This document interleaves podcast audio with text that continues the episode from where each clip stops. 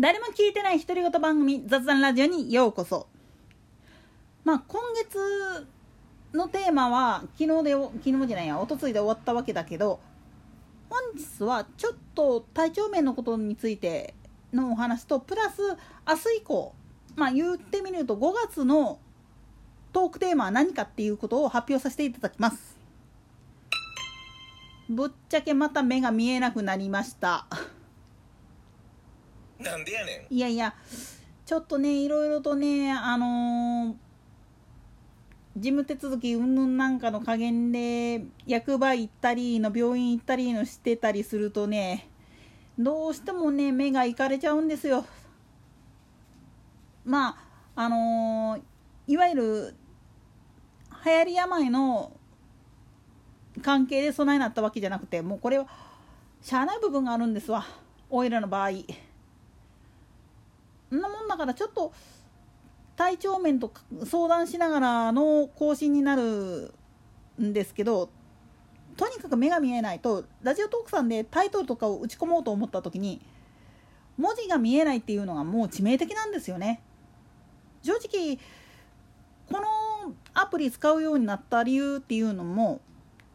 目に障害があるもんだから文字打つのが大変やし言葉で喋った方が早いんじゃねっていうことで追っ始めたわけなんだけれども放送をするにあたって更新するにあたって必ずタイトルを文字入れてくださいっていう作業が入るんですよね。これ入っちゃうとね正直ね自分で打った文字が正しいのかどうだか分かんないんですよ今。もうこれが致命的でというわけでちょっと目の調子を見ながら視力がちゃんと回復しないことにはちょっと文字が打てないっていうこともありましてそこら辺の加減を見ながらの更新っていう形になるかと思いますただし水曜日は意地でも更新しますけどねなんでやねんまあこればっかりは一応半分ライフワークに近いもんですからでこのラジオトークっていうアプリの方で今 MBS の系列の方でやっている深夜のアニメ「波を聞いてくれ」っていうラジオ局を舞台にしたアニメが今放送されていてそれのコラボ企画が起きてるんですよね。おいらの方でもこのジングルの一部をちょっと使ってるっていうのはもうご存知かと思いますけど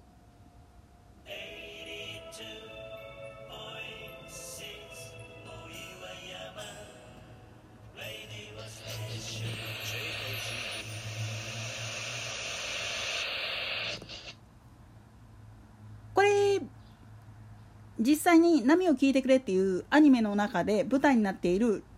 架空のラジオ局ということで紹介されてるんだけれども実は第1話のところでバリクソこれモデルになってる放送局のヒントが出てるんですよね。そこで5月のトークテーマは「Meet the JFL」なんでやねん。あ実は日本の FM 局 FM ラジオには2つのネット形態があって1つは東京 FM を軸にする JFN ジャパン FM ネットワークっていう形態のものがあってもう一つは JWEB ノースウェブ ZIPFM FM8 万にクロス FM っていう確か6つの放送局だったっけかな？この放送局が加入している JFL ジャパン FM リーグっていう名称のネットワークがあるんですよね。実際にはこれ以外にも FM 横浜みたいに独立採算制のところもあればインター FM を軸とするいわゆる多言語系っていうのもあったのはあったんですが今このインター FM っていう携帯のところのがちょっと潰れつつあるんですよね。実際にこの6月ぐらいをもって新潟と名古屋の放送局 FM の放送局が事実上閉局免許返上っていう形になるっていう話が出てましてそれに向けた形の準備がちょっと進んでる状態らしいんです。そこら辺も踏まえた上でとりあえずその FM のネットワークのうちの L の方つまりジャパン FM リーグの方をピックアップしてというわけではないんだけれども Meet the JFL というタイトルでちょっと話を進めていこうかなって考えてます。もちろん「波を聞いてくれ」のモデルになってる放送局はどこかっていうとこれノースウェーブです。なんでやねん。いやいやこれはねあの第1話の話を見た瞬間にああなるほどって思って後でインターネットで調べたらぴったんこカンカンでしたそれはさておきなんでこの東京 FM 系のネットワークと